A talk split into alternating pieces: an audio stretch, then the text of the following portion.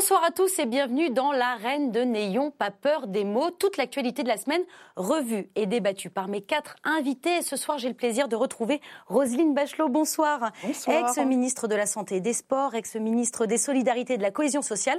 Désormais, vous participez tous les jours au match de l'actu sur LCI entre 13h30 et 16h. À vos côtés, Roselyne, c'est Philippe Manière. Bonsoir. Bonsoir. Vous êtes ancien journaliste, vous avez dirigé l'Institut Montaigne. Aujourd'hui, vous êtes le président de VA et Solis communication. En face de vous, Philippe, nous accueillons Nathalie Funès. Bonsoir. Bonsoir. Vous êtes journaliste au Nouvel Obs et l'autrice de cet ouvrage, Le camp euh, de l'Audi, paru aux éditions euh, Stock. Et enfin, celle qui jouera à domicile ce soir, c'est vous, euh, Frédéric Dumas. Bonsoir. Vous êtes député Libertés et Territoires des Hauts-de-Seine, membre de la Commission des Affaires étrangères. Merci à tous les quatre d'avoir accepté euh, mon invitation. Merci aussi à vous. Vous participez à cette émission grâce à Internet, sur notre page Facebook, bien sûr, mais aussi sur notre compte officiel Twitter, hashtag NPPM. Et voici tout de suite le sommaire de l'émission. Sans surprise, nous allons bien évidemment revenir sur la grève et la réforme des retraites. Nous, nous regarderons d'un peu plus près la résolution adoptée à l'Assemblée qui propose d'élargir la définition de l'antisémitisme à l'antisionisme. Nous partirons à Londres qui célébrait euh, cette semaine les 70 ans euh, de l'OTAN. Puis retour en France avec la candidature de Patrick Balkany depuis sa cellule en prison. Les résultats de l'étude PISA sont tombés. Le système scolaire français serait l'un des plus inégalitaires. Nous tenterons de comprendre euh, pourquoi. Quand Charlie Hebdo caricature la cérémonie d'hommage aux 13 soldats tués au Mali, ça heurte le chef d'état-major de l'armée de terre. Et vous, qu'en pensez-vous? Nous passerons aussi par Madrid où se déroule en ce moment même la COP25 et nous bouclerons l'émission avec les impôts, toujours plus forts en France qu'ailleurs. Mais comment ne pas commencer euh, par ces images? Ils étaient un million et demi dans la rue hier selon euh, les syndicats, 850 000 selon le ministère de l'Intérieur. Quoi qu'il en soit, la mobilisation contre la réforme des retraites est un véritable succès. Du moins, c'est ce qu'en pense un certain Philippe Martinez. Ce que je peux vous dire, c'est que ça faisait très très très longtemps qu'il n'y avait pas eu autant de monde en grève et autant de monde dans la rue pour euh, euh, dire sa colère. Ça veut dire que M. Macron euh, devrait plus s'écouter et, ça- veut dire que euh, bah, quand on a un sujet euh, qui concerne tout le monde, euh, les, citoyens en général, les salariés, les travailleurs, ils se mobilisent avec leurs organisations syndicales. Alors vous le savez, hein, la, la grève euh, sera reconduite jusqu'à lundi prochain euh, inclus. Est-ce que ça vous rappelle des souvenirs, euh, Roselyne, vous qui étiez députée du Maine-et-Loire en décembre 1985, euh, 95, pardon, qu'est-ce que vous comprenez de ce mouvement-là de 2019 Je dirais qu'on re- on revient dans l'ancien monde. C'est assez rassurant finalement. C'est-à-dire que le gouvernement en face de lui, des organisations syndicales qui savent mobiliser. Je crois qu'il faut le prendre de manière positive parce que face à un mouvement comme les Gilets jaunes, un mouvement euh, polymorphe euh, qui n'arrivait pas à se désigner des leaders, euh, dont on avait du mal à cerner les revendications, qui avait des dérapages de violence, Édouard Philippe l'a dit, d'une certaine façon, il, il trouve ça plutôt rassurant d'avoir en face de lui un mouvement syndical parfaitement organisé qui a su, on a les, les chaînes d'infos dans lesquelles je travaille, je peux faire un mea culpa en beaucoup insister sur les, dérapages de quelques algécos qui brûlaient, mais finalement ils ont tenu, ils ont une lorne, ils savent faire ça, euh, les, grévistes et les manifestants. Euh, et de toute façon, on y reviendra peut-être. Je crois qu'on peut pas du tout faire le parallèle avec 1995. On poursuivra évidemment la discussion, mais euh, pour revenir sur vos propos, Roselyne, euh, euh, Nathalie Funès, est-ce que c'est un peu la victoire des, des syndicats, ce du 5 décembre 2019 Alors effectivement, là, les- c'est les syndicats qui sont en première ligne. Euh, ils ont fait beaucoup d'efforts pour euh, limiter la casse et limiter les débordements, hein, parce qu'il y a eu beaucoup plus de, enfin, de, de bénévoles qui étaient chargés justement de l'encadrement des, des manifestations pour éviter ce qui s'est passé euh, le 1er mai. Euh, en même temps, euh, ça arrive quand même après un certain constat d'échec pour eux, puisque en fait, il n'y avait pas de mouvement qui était arrivé à, qui avait eu de succès depuis depuis le retrait du CPE, donc euh, depuis 2006. Et c'est seulement avec les Fédérés, ils avaient du mal à fédérer. et ils avaient du mal à c'est les Gilets jaunes, avec tous les limites qu'on connaît du mouvement, qui ont réussi à faire, faire bouger le gouvernement, les 17 milliards de, les 17 milliards de, de concessions budgétaires, le grand débat, etc. Donc, et là, aujourd'hui, on voit qu'ils sont donc, prennent le relais un peu des Gilets jaunes, ils se disent, bon, ça a marché, voilà, enfin, on sent qu'il y a quand même une sorte de, de, de, de continuité de, la force de ce mouvement. Et, et, en plus, on voit aussi que dans les, dans les cellules syndicales, ils sont un peu débordés par leur base. La CGC, par exemple, a rejoint le mouvement parce qu'ils sous la pression de leur base. On voit à la RATP qu'il y a, des, qu'il y a deux mouvements dont on ne sait pas très bien comment ils vont évoluer, mais il y a des, il y a des inquiétudes, y, compris parmi les, les, les, cellules syndicales officielles. Euh, Philippe Manière, j'imagine que vous étiez en, tête de cortège euh, hier. J'espérais passer inaperçu. Je sais je vous ai vu. Non, euh, voilà, que dire C'est une manifestation. Bon, voilà, c'est légitime qu'il y ait des manifestations. Elle est, elle est, elle est réussie, mais elle n'est pas non plus spectacularissime. Elle était annoncée depuis trois mois. On a vu souvent plus de monde euh, dans la rue. Euh, oui, ça s'est bien passé, mais enfin, c'est quand même étonnant qu'on s'en étonne. Heureusement qu'on peut. Enfin, cela dit, c'est une bonne nouvelle parce qu'on commençait à en douter, c'est vrai. Hein, mais on peut encore dans ce pays, et c'est évidemment une bonne chose, manifester sans qu'il y ait de, de désordre substantielle à l'ordre public. Maintenant, moi, ce qui me paraît important, c'est le fond du sujet. C'est-à-dire que c'est normal que les gens manifestent. C'est pas pour autant qu'ils ont raison. Et c'est pas, c'est pas parce qu'ils sont nombreux entre guillemets. Ça fait jamais que 2 ou 3% des Français. Hein, mm-hmm. C'est pas parce qu'ils sont nombreux qu'ils ont, raison. Euh, D'ailleurs, c'est pas que quelqu'un a raison ou que quelqu'un a tort. C'est la réalité comptable. C'est-à-dire qu'on n'a plus suffisamment d'actifs pour payer les mêmes retraites aux retraités. Donc c'est quand même là-dessus, je pense qu'il faut se concentrer nos, échanges, parce qu'il y a eu un million de personnes à qui on a dit il y a trois mois, ce serait gentil de descendre dans la rue, et qui représentent encore une fois 2,5% de la population environ, il n'y a pas de quoi se relever la nuit. Hein, on va évidemment revenir dans le détail, évidemment, euh, de cette réforme à venir. Euh, mais juste avant, euh, comment, vous avez observé ce mouvement, vous, Frédéric Dumas? Bien, moi, ce qui me fascine, c'est qu'en fait, on se félicite de quelque chose euh, dont on oublie euh, en fait les causes. C'est-à-dire que euh, au départ, effectivement, Édouard Philippe le premier, Emmanuel Macron ont refusé de discuter avec les syndicats. J'allais dire il y a un an ou il y a un an et demi, en disant voilà que c'était le vieux monde, et, et qui a donné lieu évidemment à ce moment-là à ce que lorsque les gens n'étaient pas contents, ils soient obligés de le faire différemment. Et aujourd'hui, on a Édouard Philippe qui dit ah mais c'est, vous voyez, c'est très sympathique, etc. Ben, pourquoi il l'a pas fait effectivement un an et demi avant? On aurait peut-être évité un certain nombre de choses.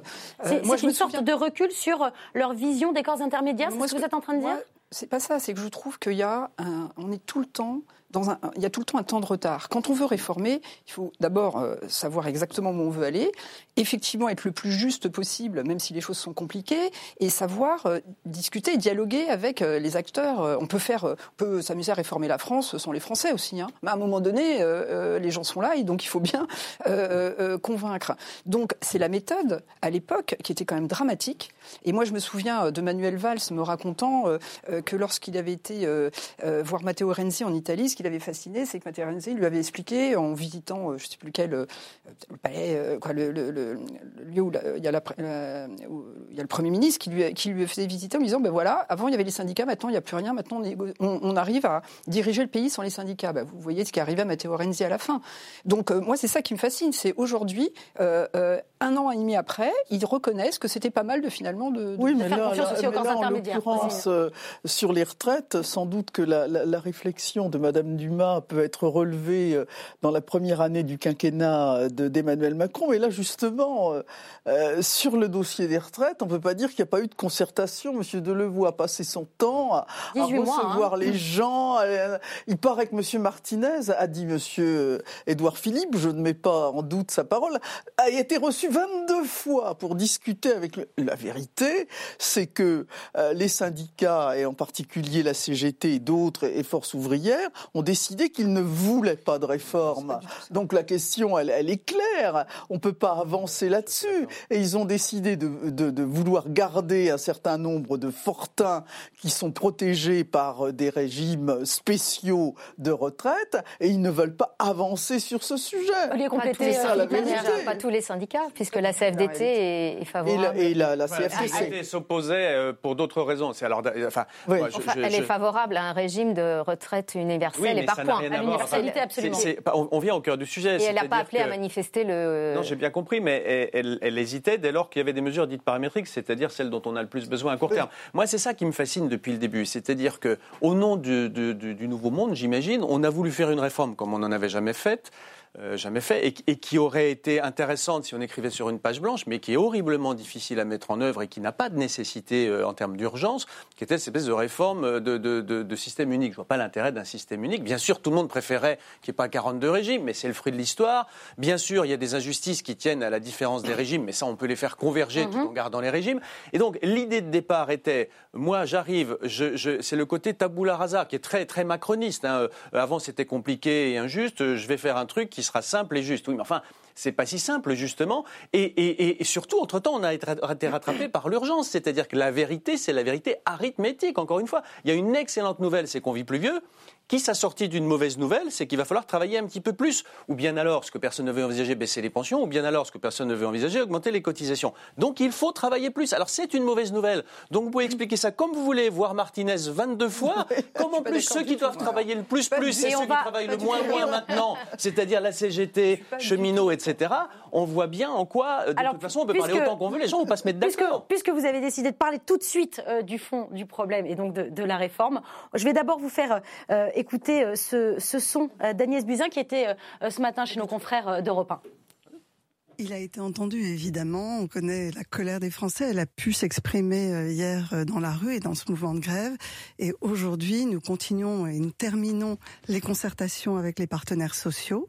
Nous les recevrons tous euh, au ministère des Solidarités et de la Santé lundi avec le haut commissaire euh, aux retraites. Et puis, en fonction de tout ce qui aura été remonté par ces concertations, ces négociations avec les partenaires sociaux sur les différents points, eh bien, le Premier ministre fera des annonces en fin de semaine prochaine. Alors, on, poursuit donc euh, cette discussion. Je voulais juste compléter avec les, les, mots euh, du gouvernement, mais vous vouliez rajouter euh, quelque chose, Frédéric Dumas En fait, moi, c'est sur l'approche où je suis pas vraiment d'accord. La réalité, elle n'est pas tout à fait celle-là. Jean-Paul Devoix, il a fait un travail énorme. Moi, j'étais député En Marche. Hein. J'ai quitté au bout d'un an. Absolument. J'ai quitté pour ça, pour des questions de méthode. Jean-Paul Devoix, il a travaillé depuis 18 mois. Il a fait un travail remarquable. Et je pense d'ailleurs que... Euh, il a rendu un premier rapport en juillet dernier, qui est en train d'être remodelé. Effectivement, qui est, euh, qui est euh, juste, équitable, qui, qui, règle beaucoup de choses. Ce qu'il attendait, c'est un certain nombre d'arbitrages du gouvernement. Quand on a travaillé pendant 18 mois, 19 mois, qu'on a effectivement vu les syndicats, il y en a qui sont d'accord, il y en a qui ne sont pas d'accord, mais qu'il y a ce travail qui a été fait, on attend des arbitrages. Qu'est-ce qui se passe derrière? On a euh, un Premier ministre qui commence à parler de réforme paramétrique, euh, alors qu'avant, euh, on avait dit surtout pas de réforme paramétrique, qu'il fallait la faire ou pas. Ah oui. Non, non, non, non, non, mais attendez. je veux bien qu'on écarte ce qui est le plus urgent. Non, non, non, attendez. Quand on veut réformer, il faut que les gens puissent avoir confiance dans la manière dont on agit. On ne peut pas répéter. Là, je me mets du côté. Un gouvernement qui a répété qu'il fallait surtout pas faire de paramétrique. C'est ça qu'il n'aurait pas fallu faire. Mais ils ont pas justement, les, donc ils n'étaient pas tous d'accord entre eux. On a vu ça. C'est bien ça. que j'essaie d'expliquer. On a vu qu'ils n'étaient pas sur la même ligne. J'essaie d'expliquer que on demande, euh, on demande un certain travail à Jean-Paul Delevoye qui le fait. Et c'est une. Et franchement, c'est euh, quelqu'un euh, que tout le monde respecte, et, et, et, nous-mêmes, les politiques de tous bords, et, et, les syndicats. Au moment où il rend son travail, tout d'un coup, tout repart, on remet tout en on cause. Recommence à zéro. On recommence à zéro. L'âge pigeot, l'âge machin, le truc. L'âge d'équilibre. Voilà, l'âge d'équilibre et tout ça. Et à ce moment-là, il y a une confusion, mais qui est qui est effectivement le problème de ce gouvernement, qui passe son temps à changer les éléments dans la discussion. Et donc maintenant, on est dans du systémique et du paramétrique après avoir dit, j'ai pas dit qu'il fallait les deux. Hein. oui, mais oui, mais fallait dire depuis le début. Et la deuxième chose, quand vous dites par exemple, euh, effectivement, à un moment donné, il faut savoir si euh, on travaille plus longtemps ou pas. Mais ça, moi, c'est des discussions que j'ai eues avec Jean-Paul Delevoye. Moi, je pense aussi qu'il faut travailler plus longtemps. Donc je fais partie de ceux qui le pensent parce que, euh, un, on effectivement, on vit plus longtemps, et deux, il, faut, il faut financer. Mais on a, on, a tous conscience qu'on ne peut pas dire ça et se retrouver. Mais je finis ma phrase.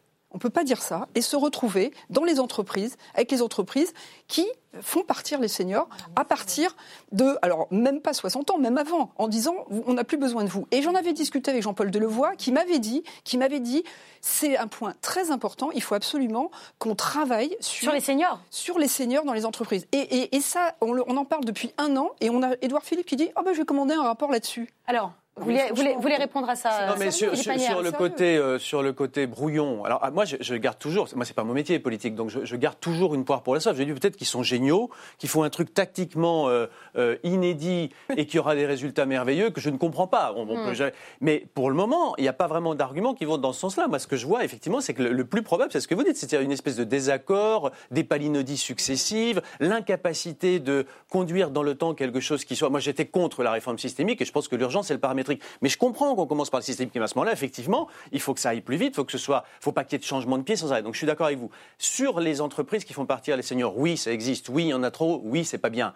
Mais c'est pas l'essentiel du problème. Faut arrêter les gaudriotes. Quand vous, enfin, pardonnez-moi. Euh, non, non, attendez. Par... non, mais pardonnez-moi, vous avez quand même dans les entreprises qui étaient les plus euh, euh, représentées hier, c'est-à-dire RATP, SNCF, des gens qui ne, mais pardon, qui partent à 52, 55, 56 ans. entreprises-là. Mais justement, vous parlez, pourquoi vous parlez pas de bah, On nous dit qu'on veut une réforme juste. C'est le cœur du problème. Plus les gens partent tôt, plus on est loin du problème. C'est le cœur du problème pour les syndicats. C'est pas le cœur du problème pour 17 millions de retraités. Mais l'âge de départ effectif à la retraite ne cesse d'augmenter. À juste titre, comme vous le savez, la France est très en retard toujours, mais grâce au report qui a été fait jusqu'à maintenant de l'âge officiel de la retraite, de l'âge légal, les gens partent de plus en plus tard. Est-ce que vous avez été vraiment dans une entreprise pour voir comment on traite les seniors? Moi, moi j'ai dirigé. Ça fait 40 ans que je travaille dans une entreprise. Eh ben oui, mais dans des entreprises. Moi, j'étais dans une entreprise, une très grande entreprise. J'ai voulu, je dirigeais une filiale, j'ai voulu embaucher quelqu'un qui avait 57 ans, m'a commencé à m'expliquer qu'il était vieux. Et je leur ai dit, attendez, mais de quoi vous êtes en train de me parler mais, tout ça existe, vous avez On était dans une grande entreprise privée. Donc, très bien. Il faut, mais il y a un effet, il y a un effet d'éviction. Il y a un effet d'éviction parce que euh, quand on regarde quand même, euh, bien sûr, on part de plus en plus tard, mais quand on regarde le taux de liquidation euh, des pensions dans la tranche 60-64 ans, il est à plus de 70% en France et c'est le plus élevé, c'est le plus élevé des pays de l'OCDE. On est par exemple à 34% en Suède et on peut et on peut égrener les chiffres. On a un, on a un taux, de, on a un taux de liquidation et non. Donc il y a, y a, un effet d'éviction des seniors. Parce Jean-Paul Delevoye le reconnaît. Attendez, hein. est-ce que je peux ne pas est-ce qu'on peut ne pas avoir un effet de stéréophonie pendant que je parle parce que c'est absolument et, on vous écoute, euh, hein, et ensuite, euh, bien entendu, vous aurez vous aurez la parole. Mais effectivement, on comprend très bien le patron qui a pas envie d'embaucher à 58 ans quand il y a une retraite à 62 ans.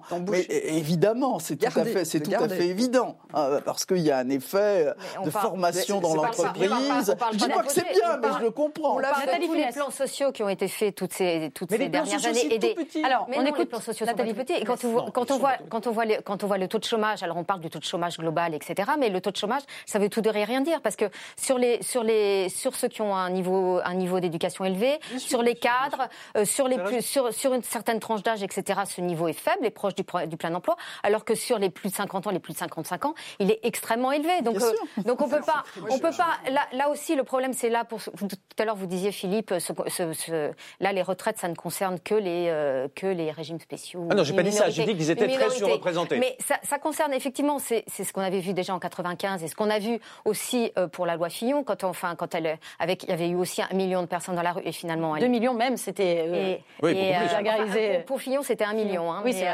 mais, mais on a vu que finalement c'est passé parce qu'il y a quand même eu des réformes des retraites, il y a quand même un allongement de l'âge de départ à la retraite, etc. On part pas de rien du tout. Mais bon, et, donc on voit aussi qu'il y a une inquiétude euh, globale qui concerne aussi le travail aujourd'hui. C'est là, c'est, on voit qu'il y a, on, va pas parler de retraite, enfin de, de, de, soutien par procuration comme on en a parlé en 95, mais il y a un mouvement qui dépasse stricto sensu les régimes spéciaux. Oui, moi je voulais réagir euh, sur, euh, sur la remarque qui a été, on comprend le chef d'entreprise qui veut pas embaucher quelqu'un à 57 ans. Alors d'abord, déjà de dire si la retraite est un...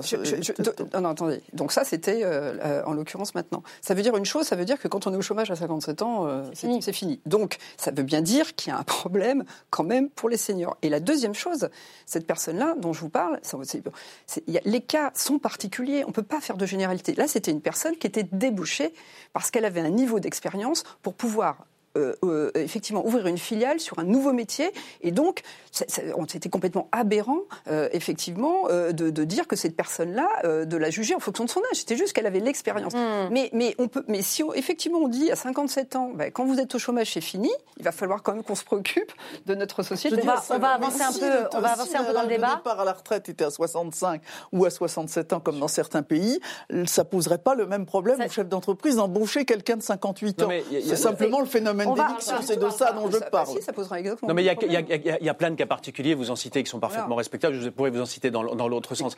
Quand vous regardez la statistique, qui est la seule chose qui compte si on parle d'équilibre global des, des- des régimes, vous voyez que quand on remonte l'âge de la retraite, même si tout le monde ne va pas jusqu'à cet âge-là pour toutes les raisons que vous avez évoquées, psychologiquement, tous les acteurs s'installent dans autre chose et vous voyez l'âge effectif de départ remonter, même s'il ne va pas jusqu'à l'âge légal qui a été...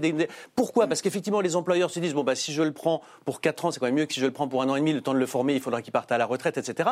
Et parce que globalement, toute la collectivité se met dans la situation de penser que ça dure jusqu'à 61, 62, 63. Donc, tout ce que vous dites est vrai, mais ça va dans le sens de la nécessité de remonter l'âge légal. Donc, je suis oui, d'accord avec bah, vous. J'ai j'ai pas dit le contraire. Non, mais voilà. Donc, donc, donc, la manifestation qui veut interdire, qui veut bloquer la remontée de l'âge, puisque c'est ça que. Alors, pour le coup, que ce soit Entre autres. CFDT ou que ce soit CGT, ils sont d'accord là-dessus, même s'ils sont en désaccord sur plein de choses. Ils ne veulent pas qu'on travaille plus longtemps. Ils ont tort. Ils ont tort pour des raisons arithmétiques incontournables.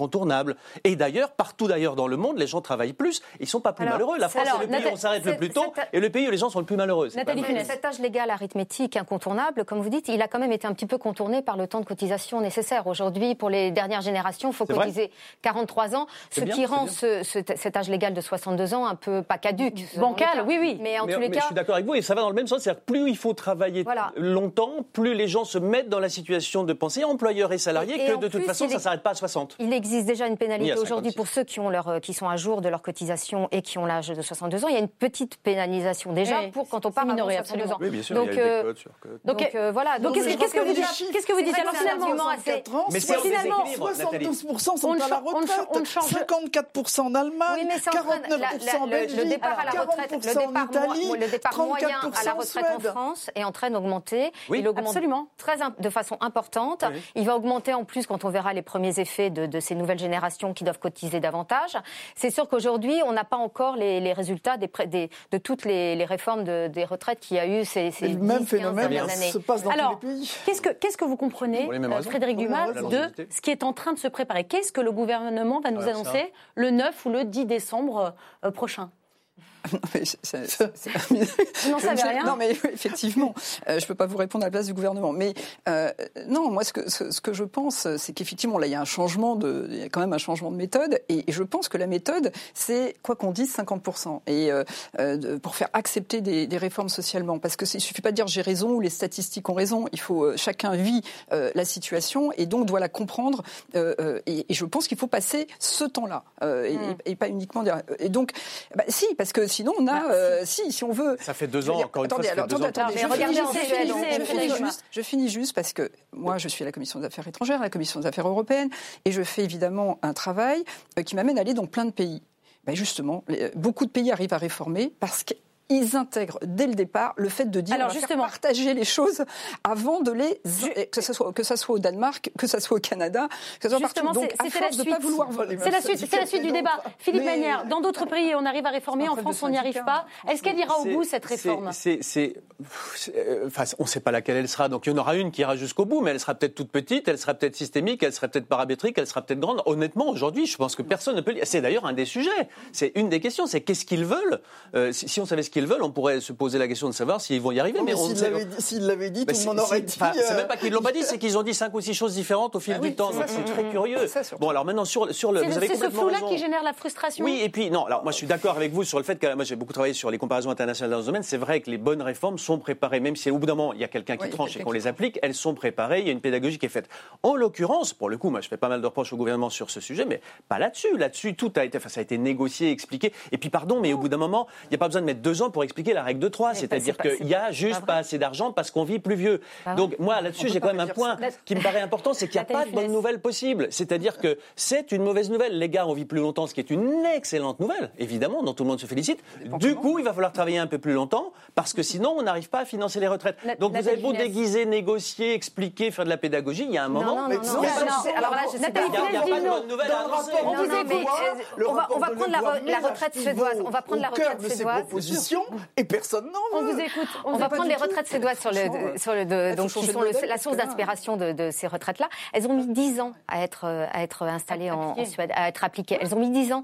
Et ça a été un travail avec le gouvernement en place et tous les partis d'opposition. Ça a été un travail avec tous les syndicats. Ça a été un travail très long. À la, à la fin, enfin à la fin, en milieu de parcours, euh, ça a été approuvé à 80% par le Parlement. Oui, ils n'ont Donc, pas des mais- syndicats comme la mais CGT. c'est pas seulement les bah, syndicats, bah, c'est pas on seulement les syndicats, c'est aussi l'attitude oui, du mais on gouvernement peut pas qui a, comparer qui a le, essayé de faire le un travail collectif avec les partis d'opposition. Peut-être Roselyne Bachelot qu'il aurait fallu enfin, faire entre le- entre des choses par étapes. Ça a été entre Est-ce que- 1960 Bah, Est-ce que c'est le reproche Est-ce que c'est un reproche qu'on pourrait faire au, on l'a- au on l'a fait gouvernement par étapes. On voit que régulièrement, depuis la réforme Balladur et tout, à chaque euh, fois des choses. euh, N'oublions pas la réforme Touraine euh, de, Marisol Touraine, dans la, période du, quinquennat de François Hollande, où il y a un effet de rattrapage sur les régimes spéciaux qui est tout à fait, qui est tout à fait substan- qui est substantiel. Et c'était pas, euh, c'était pas, je, je dirais, la gamelle Non, euh, de, de, de, de ce gouvernement-là. Et ils ont fait comment? C'est méritant à ce et titre. c'est méritant, et c'est et méritant ce titre. Il faut toujours reconnaître les,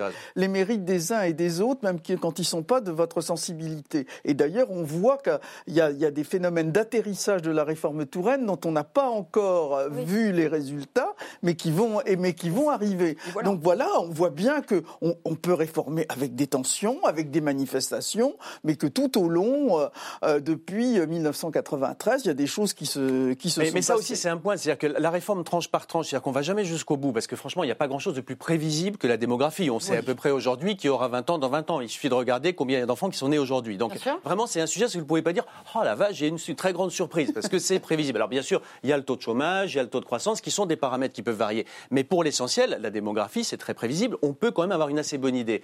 Pourquoi ça fait 30 ans qu'on en parle et pourquoi depuis 30 ans, chaque fois, on met des gens dans le riz avec un petit bout de réforme Vous savez, c'est Frédéric Bastiat, qui est un grand économiste français méconnu, disait couper la, la- la- la queue du chien tranche par tranche, ça peut paraître plus sympathique que de la couper d'un coup. En réalité, c'est plus cruel, évidemment. Et là, nous, ça fait quand même 25-30 ans qu'on est dans ce phénomène où on dit allez, on vous fait un petit coup de paramétrique, ah ben tiens, faut y revenir. Donc, moi, je comprends que le- le- le- la population soit un peu énervée et, et anxieuse parce qu'on on ne sait pas quand ça s'arrêtera et on a l'impression d'avoir une succession de mauvaises nouvelles. Donc moi, je pense qu'il y a un moment, il faut quand même se, mettre au carré sur euh, la règle de 3, l'arithmétique. C'est pour ça que le systémique me paraissait beaucoup moins désirable que le paramétrique. Ce qu'il faut, c'est dire, on sait maintenant qu'il va falloir augmenter le temps de cotisation et diminuer le temps de retraite pour des raisons arithmétiques. Et donc, on va le faire sérieusement, en prenant le temps de le faire progressivement, en demandant plus à ceux qui partent le plus tôt aujourd'hui parce qu'ils coûtent plus cher à la collectivité.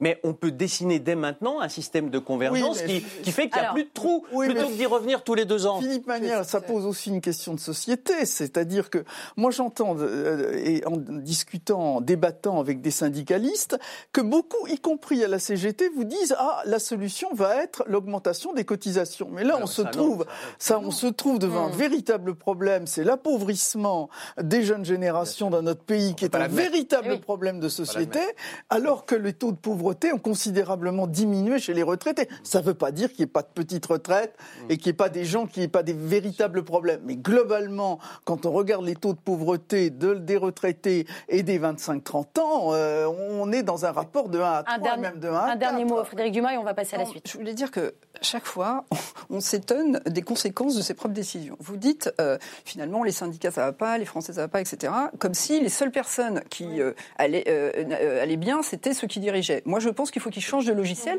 parce que moi, ce qui me gêne, juste dans la présentation que vous faites, vous dites, il faut faire une règle de 3, et si on fait la règle de 3, c'est évident. Je suis Non, d'accord. c'est pas l'alpha et l'oméga. Je dire, on peut pas faire comme s'il n'y avait pas ce problème. Oui, mais, mais une fois qu'on a dit ça, la deuxième chose, c'est si on est comme dans la taxe carbone, c'est oh ben la taxe carbone, faut la faire parce que sinon nos enfants vont mourir demain. Sauf qu'on la flèche pas sur, euh, on la fléchait pas sur la transition énergétique et on l'accompagnait pas. Je dis la même chose pour ça. Ok, il y a la règle de 3. Mais c'est pas comme ça qu'on on- qu'on peut faire une réforme acceptée socialement. Comment la taxe carbone, ça a coûté 17 milliards euh, derrière. Donc si on veut faire une réforme de fond, moi je suis pour les réformes de fond. La plupart du temps, ouais, je vais vous dire sur le duel public, je- pourquoi une des raisons pour lesquelles je suis partie aussi de ce, ce gouvernement, je, ils ont annoncé des rabots budgétaires. La Cour des comptes expliquait que les rabots budgétaires, non seulement évidemment euh, tuaient, mais ne permettaient pas de transformer. Moi, j'avais dit, il faut ouvrir les conventions collectives. Organisation de travail, temps de travail. Oh ben ça non, c'est trop compliqué. Donc je dis que les gouvernements et ce gouvernement ne réforment pas en profondeur. Et ensuite, ils prennent des décisions effectivement paramétriques, euh, euh, de règles de 3, etc., qui ne sont pas compris parce qu'en plus, les gens sentent confusément qu'elles ne vont pas permettre de transformer. Et donc, mais ce n'est pas qu'une décision technique, c'est aussi un choix politique. Parce que si on accompagne, on peut dire effectivement les seniors avec toutes les statistiques qu'on m'a données, sauf que si et le Jean-Paul Delevoye et le Premier ministre disent qu'il va falloir travailler sur l'accompagnement effectivement au travail, puisque si on veut allonger la durée, euh, de, de, de, la durée de, du travail, ça veut bien dire qu'il y a un problème. On ne peut pas mm. juste dire euh, il y a des règles de droit et des statistiques. On doit parler de la réalité. De la réalité. On va avancer évidemment, le débat pourrait se poursuivre encore euh, de longues minutes. On... Exactement, mais vous reviendrez en parler à la suite des événements. Autre sujet, dans l'émission cette semaine, ce texte de résolution sans valeur contraignante, il a été adopté mardi par 154 députés. Un texte qui élargit la définition de l'antisémitisme à l'antisionisme, des contours qu'il faut impérativement étendre pour certains élus, quand d'autres estiment que cela apporte plutôt de la confusion. Voici les points de vue de Meyer Habib et Sabine Rubin. La politique française de lutte contre l'antisémitisme est un échec. Explosion des actes antisémites. 12 Français assassinés parce que juifs depuis 2003. Les juifs consentent 50% des actes racistes alors qu'ils représentent qu'un pour cent de la population. Face à l'urgence, beaucoup de discours, très peu d'actes. De la compassion, oui, mais un manque de courage politique. En témoigne le report, la gêne, le malaise autour d'une misérable résolution qui aurait dû tous nous rassembler. Cette résolution apporte plus de confusion qu'autre chose. Elle en dit trop ou trop peu et ne constitue pas un moyen efficace de lutter contre l'antisémitisme, même sous les formes les plus contemporaines. Vivement controversé, ce texte ne l'est d'ailleurs pas, pas qu'aux yeux de mon groupe parlementaire. Nombreux sont les universitaires, les associations et les institutions qui protestent contre l'adoption de la définition de l'IRA.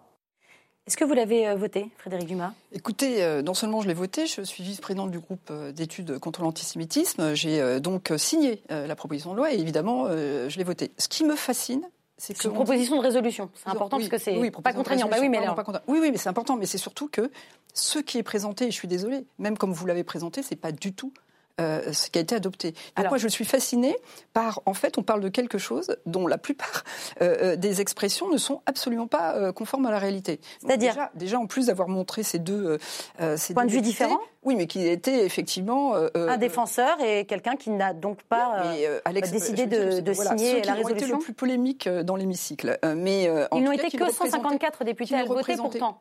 Mais 154, vous savez très bien, 154, euh, c'est déjà pas si mal que ça. Vous savez que les lois ne sont pas adoptées par autant de députés non, non, bien la sûr. plupart du temps. Mais c'est pas ça que je veux dire. C'est que surtout on parle. Vous avez dit vous-même, vous avez ouvert le sujet en disant voilà, on a adopté une résolution qui dit que euh, l'antisionisme et l'antisémitisme. Mais, mais où on a adopté ça? On n'a pas du tout adopté ça.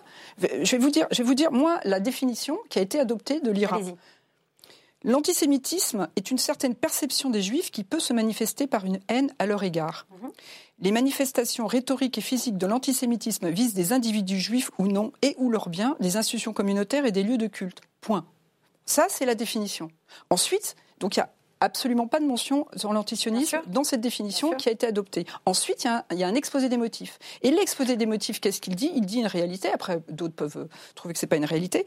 Les actes antisionistes peuvent parfois, peuvent parfois c'est bien, c'est bien de ça dont on va débattre. oui, mais attendez, l'adoption, ça, c'est l'exposé des motifs. Il y a une différence. Il y a la définition, elle ne fait absolument pas référence à ça. Et là, c'est les actes antisionistes peuvent parfois occulter des réalités antisémites.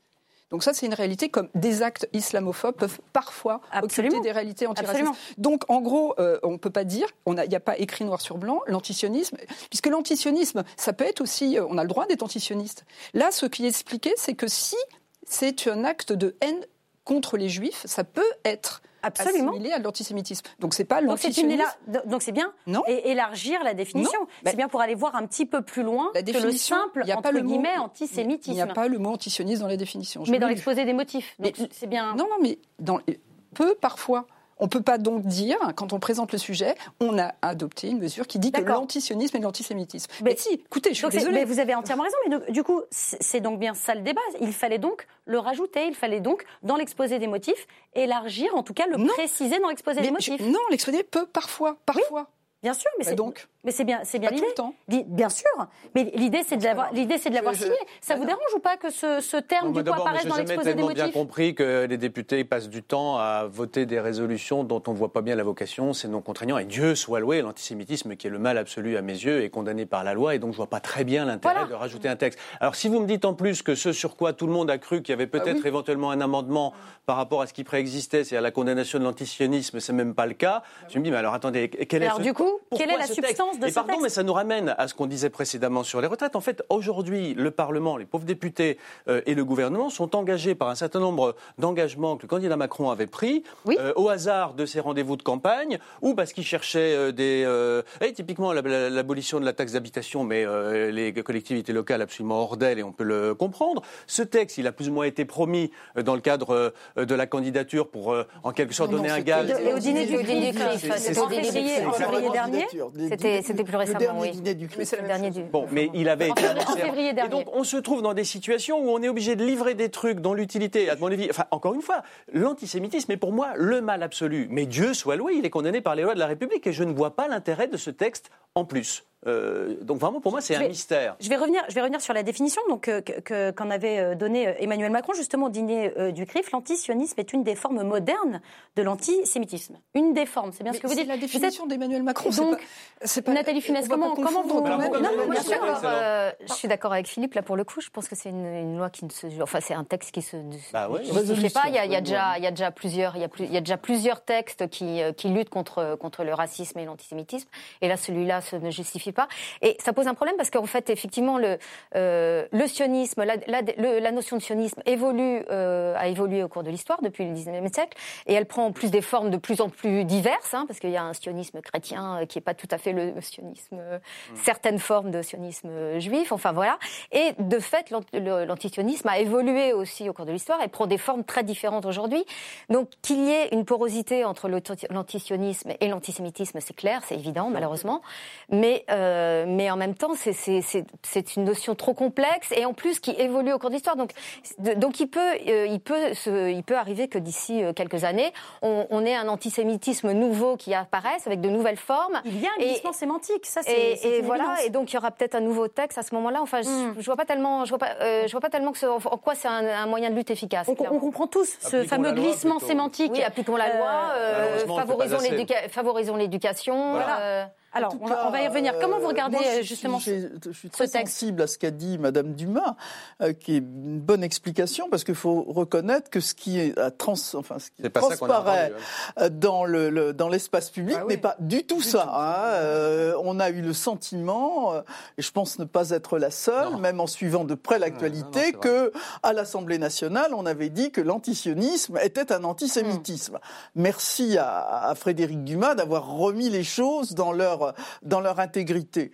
Qu'il y ait des formes d'antisionisme qui soient des formes d'antisémitisme, c'est Ah, tellement évident.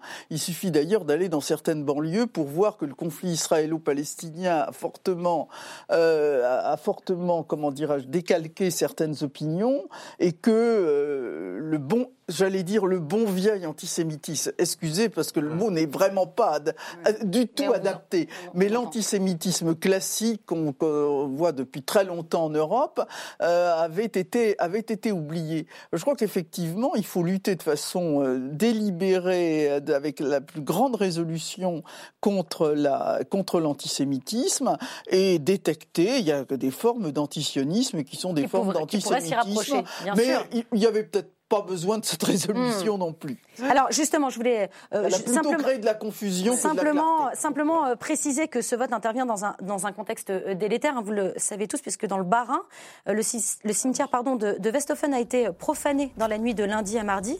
Une région qui est particulièrement touchée par ce type de, de crime. On, on les voit, hein, des, des dizaines de croix gammées qui ont lacéré des sépultures juives.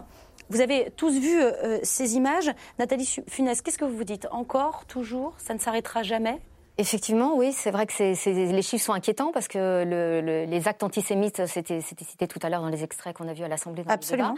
Euh, ils ont augmenté de près de 80% l'année dernière. Absolument. Et, euh, et on, a, on a une moyenne euh, qui était citée aussi, que la moitié des actes racistes sont d'ordre antisémite, alors que la population euh, juive représente à peu près 1% de la population française. Donc il y a, il y a- il y a une disproportion. Alors, il y a une disproportion qui est inquiétante, qui se maintient. Et ce qui, est, euh, et, et ce qui n'était pas cité, c'est qu'on voit dans, dans les, les enquêtes récurrentes de la Commission nationale, euh, alors euh, c'est NDAH, euh, oui, de droits de l'homme, euh, voilà, qui fait des, études régulièrement sur les préjugés antisémites qui demeurent encore très élevés. C'est-à-dire qu'il y a une, euh, une majorité de la population française qui considère, par exemple, que les Juifs ont un problème avec l'argent. Hmm. Donc c'est, enfin, je cite ça de mémoire, donc peut-être pas dans le. Donc voilà, donc il y a, donc, il- donc Il y a il y a l'étude effectivement de il y la une- Fondapol aussi qui est très oui, intéressante sur l'étude le qui avait eu sujet. la Fondapol, et donc il y a une pérennité de, de ça qui, qui euh, est. Alors comment on fait Comment on fait pour pour lutter? Le, le ministre de l'Intérieur Christophe Kestner a proposé la création d'un office national de lutte contre la haine au sein de la gendarmerie. je vous vois, je vous vois réagir, euh, Philippe Non, mais enfin, écoutez, appliquons la loi et formons les jeunes gens. faut- euh, et, quand je dis appliquons la loi, on est. C'est inutile, on est ce genre d'annonce ne, Mais enfin, ne sert à rien. c'est très utile pour les gens qui vont avoir des jobs dans cet office, euh, mais je vois pas tellement en quoi c'est utile. Des, des, des, des, des, des organisations, comités des comités. le Non, mais, euh, mais encore une fois, la cause est extrêmement sérieuse. Moi, elle me tient spécialement à cœur, donc je pense qu'il faut ra- lutter radicalement et que la période est épouvantable à cet égard. Et en particulier, malheureusement, dans certaines zones de, je veux dire, de peuplement traditionnel de la communauté juive qui ont été vidées de leurs habitants juifs, qui ne peuvent pas rester parce qu'ils font l'objet de violences. Il y a des endroits en Seine-Saint-Denis, pardon de le dire comme ça, mais certainement dans d'autres endroits, où si vous êtes avec une kippa, vous prenez un risque sérieux. Donc vous avez quand même toute une partie de la communauté juive euh, du nord-est de, de- de la, de la petite couronne qui sont partis, revenus vivre à Paris, ou qui, pour certains, ont fait leur alliance, sont partis en Israël, ce qui est une perte évidemment pour le, pour le pays, de plus pour des plus, raisons ouais. de sécurité. Donc moi qu'on crée un office, enfin franchement un office contre la haine, mais ça finit par être, on- si c'était pas si grave, on en rirait. C'est bouffon. En. Alors- revanche, la loi n'est pas appliquée. La loi n'est pas appliquée. Donc moi, c'est pour ça que ça m'ennuie, pardonnez-moi, Madame la députée, mais de voir qu'on passe du temps à voter des résolutions plutôt que de faire que la loi soit appliquée, ce qui est ressorti plutôt à l'exécutif qu'au législatif. hein, Jean- et c'est- Enfin, on- qu'est-ce que c'est que cette histoire Allez-y, la vous loi, pouvez répondre. Je, vous réponds parce que alors là-dessus vous avez en- entièrement raison euh, tous les trois. C'est-à-dire que je, je vais dans votre sens. Il faut que vous sachiez comment ça s'est passé.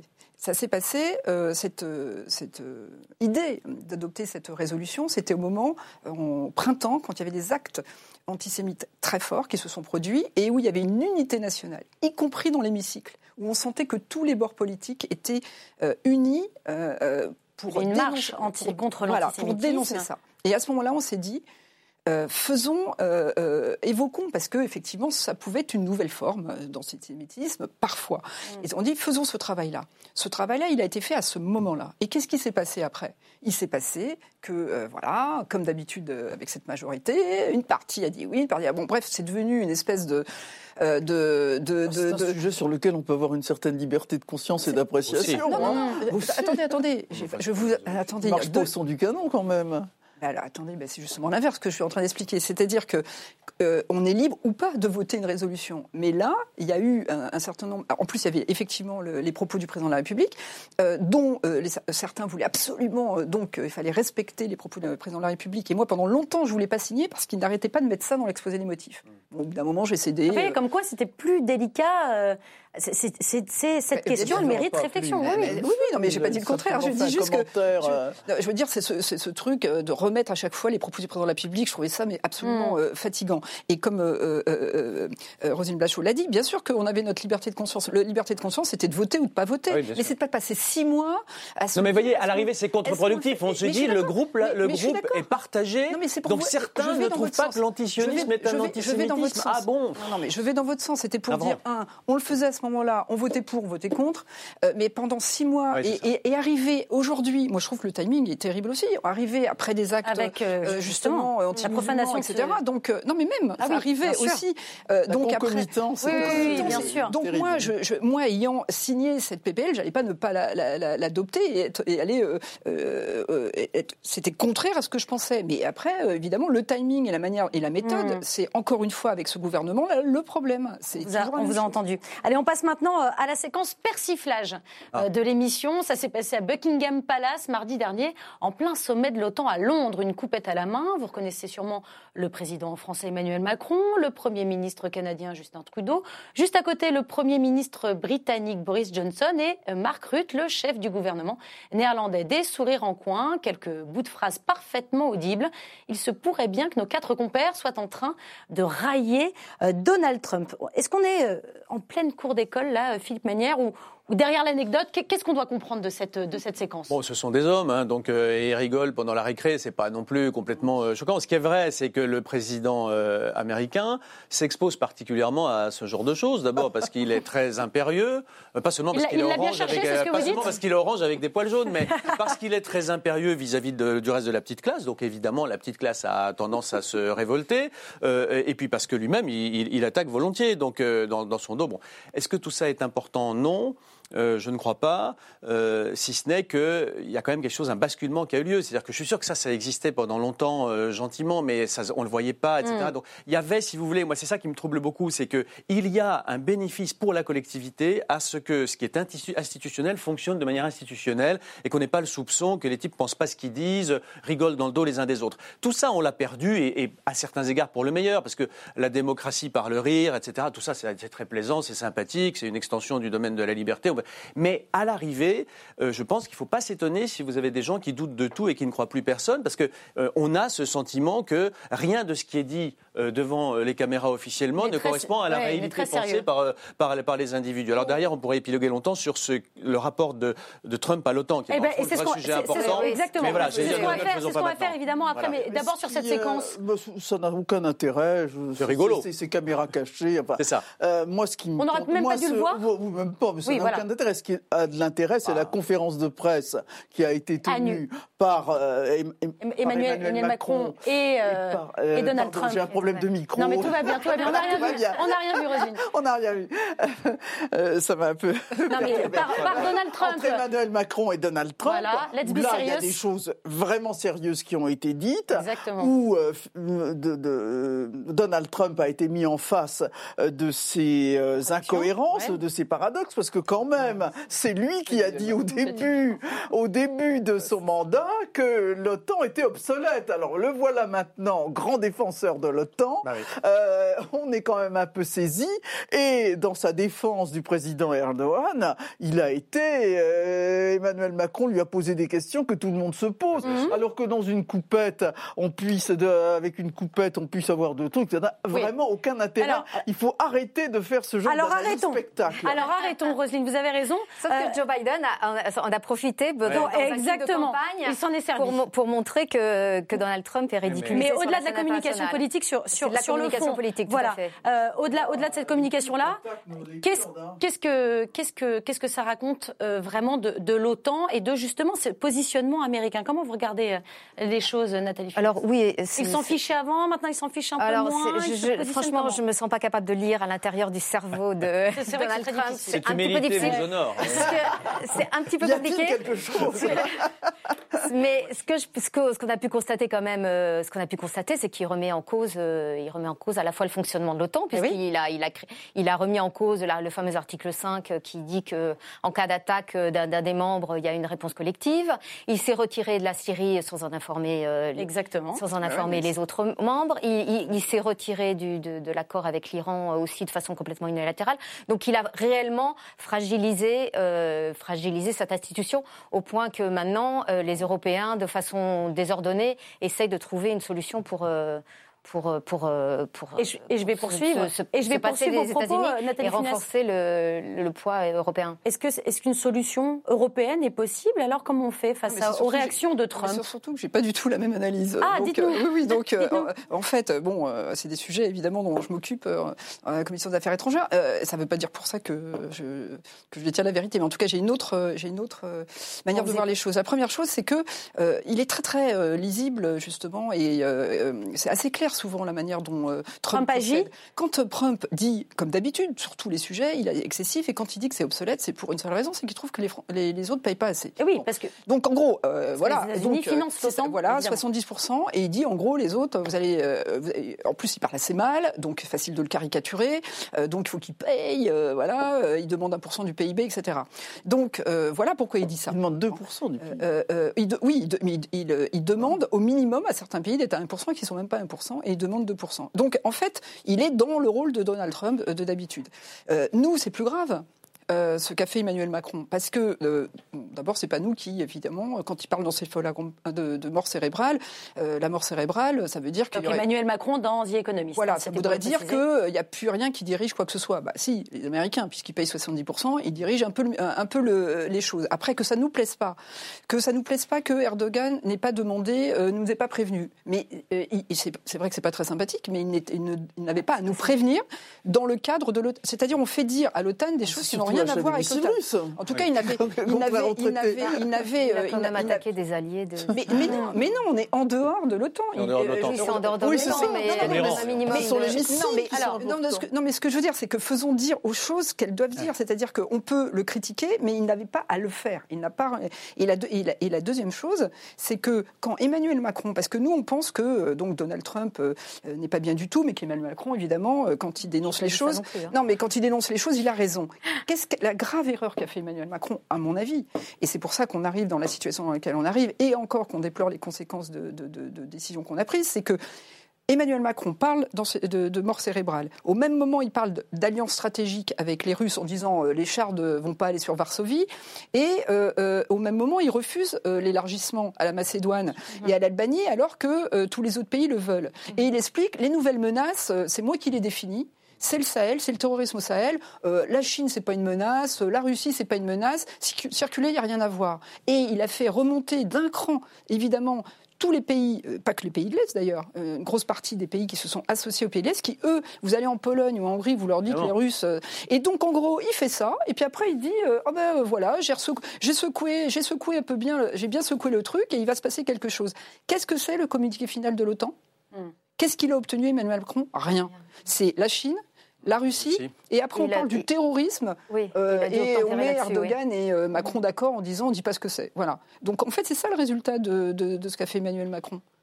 Et par contre, euh, Donald Trump, il a obtenu que certains pays remontent un peu. euh, voilà, c'est pour dire quand même qu'il faut pas le prendre autant pour un imbécile que ça, même s'il parle mal, euh, Donald Trump.